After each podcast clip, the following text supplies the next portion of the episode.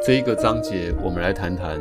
如果我已经为一个教学单元选了一个好的主题，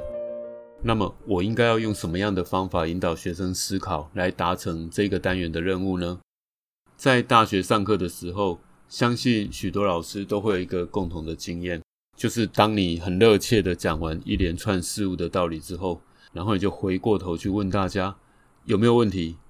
通常这个时候，你会发觉教室里面一片鸦雀无声，然后就在空气快要凝结的时候，你只好自讨没趣、自圆其说的说：“诶，那都没有问题，我们就继续再往下吧。”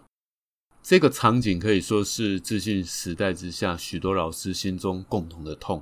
有的时候，光是主题正确还不一定能够有效的引起学习动机。如何引导学习，同样在教学的过程里面扮演一个重要的角色。在前一个章节，我提到了一个有关科学新闻如何被编译的双重灾难现象。这是一个揭开英国研究为何好笑的一个研究结果。我原本在那个学期上课之前，我充满了期待，因为我相信学生一定会对于这样的一个案例感到惊讶，然后赞叹这个单元真的是精彩的无与伦比。只是事与愿违，那一次教室上课的场景跟我自己心中的小剧场有颇大的落差。整个教学的过程，学生当然同样觉得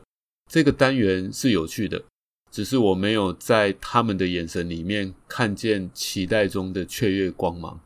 充其量大概就是老师你讲的没有错，大概就这样的程度。那问题到底出在哪里呢？是这个案例不够精彩吗？是这个发现过程不够有趣吗？还是这个题材没有生活的切身性？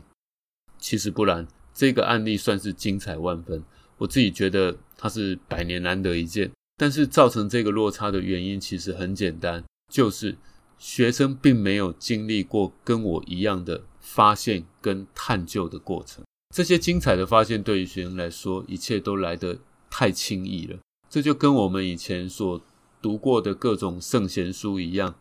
即使是宝贵的真知灼见，或者是睿智道理，有的时候同样会让人觉得昏昏欲睡。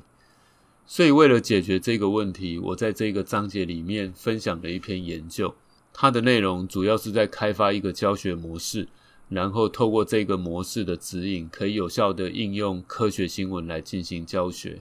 它背后主要的用意就在引导学生能够经历过像我一样的探究过程。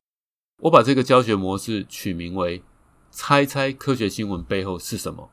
这样子的一个教学方法。然后里面呢，总共包含了阅读、猜测、总结、澄清这四个教学步骤。大概的做法就是让学生透过阅读有代表性的科学新闻案例之后。能够透过猜测还有讨论的方式来猜想可能的答案，最后再透过老师进行澄清的这一整个过程。学生在这样的学习过程里面，从发言的热切程度，还有他们眼神的雪亮程度，你可以发现学生真的复活了。除了可以增加学习的兴趣之外，从研究分析的结果还可以看出，学生对于自己的学习监控可以更加的全面。它表现在包括新闻中专家讯息，还有来源的察觉、媒体产制过程的感知，还有自我认知习惯的反省等不同的向度上面，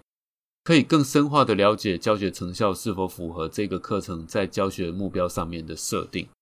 所以对我来说，这篇研究提供了我把科学新闻融入教学的一个全新而且有效的做法。并且适合运用在其他题材的教学单元上面，它可以引发学生的兴趣，更可以激发批判的思考。不仅符合教学的目标，也提升老师教学的成就感。如果你想要让一门课的学习活动可以激发学生的热情还有动机，那么欢迎你来读读这一章。